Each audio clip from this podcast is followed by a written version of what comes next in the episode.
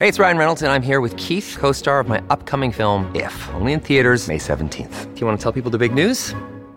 All right, I'll do. it. Sign up now and you'll get unlimited for $15 a month in six months of Paramount Plus Essential Plan on us. Mintmobile.com slash switch. Upfront payment of $45 equivalent to $15 per month. Unlimited over 40 gigabytes per month. Face lower speeds. Videos at 480p. Active Mint customers by 531.24 get six months of Paramount Plus Essential Plan. Auto renews after six months. Offer ends May 31st, 2024. Separate Paramount Plus registration required. Terms and conditions apply if rated PG. Another day is here, and you're ready for it. What to wear? Check. Breakfast, lunch, and dinner? Check.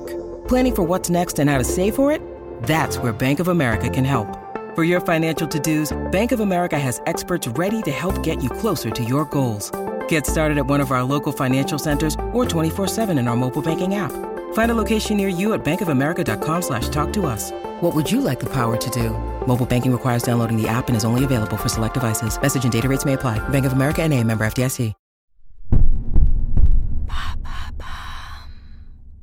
Doit-on se supplémenter en vitamine D?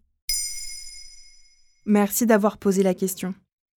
La peau synthétise la vitamine D sous l'effet du rayonnement solaire. Or, si vous pensez avoir fait le plein de vitamine D cet été, détrompez-vous, on en manque systématiquement en hiver. Car nos modes de vie, plus sédentaires et casaniers, nous coupent d'une exposition au soleil suffisante. Autrement dit, nous sommes quasiment tous carencés.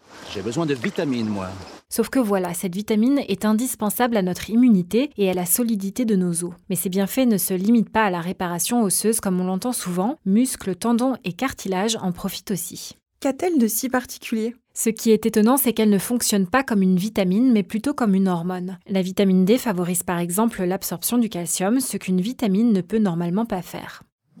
La vitamine D agit dans presque tout le corps. On trouve des récepteurs à la vitamine D dans tous les organes et les systèmes. Comme l'explique la médecin Brigitte Houssin, autrice de Vitamine D, mode d'emploi aux éditions Thierry Soucard, les recherches montrent que sa carence intervient dans beaucoup de maladies telles que le rachitisme chez les enfants et les bébés, qui se manifestent par un retard de croissance et des déformations osseuses. Et est-ce qu'on la trouve aussi dans l'alimentation? Il existe différentes formes de vitamine D, mais celle que nous stockons le mieux est la vitamine D3. L'ANSES, l'Agence nationale de sécurité sanitaire, liste notamment le lait, les abats, les poissons gras comme le hareng ou le saumon, les œufs, certains champignons comme les cèpes ou les girolles, ou encore le beurre et la margarine.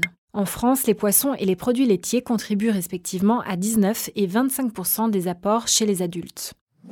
L'ANSES indique que les personnes à peau mate ou foncée doivent particulièrement veiller à un apport suffisant de vitamine D car l'exposition au soleil est moins efficace pour ces personnes. Également, la capacité à synthétiser la vitamine D diminue avec l'âge, c'est pourquoi les personnes âgées sont plus concernées, tout comme les femmes ménopausées car la déminéralisation osseuse accroît les risques de fractures. Et qu'est-ce qu'il faut faire alors? Il y a trois points à retenir. Premièrement, s'exposer au soleil environ 20 minutes par jour jusqu'à 11h et après 17h, c'est-à-dire en dehors des pics d'UV, et notamment le visage et les avant-bras.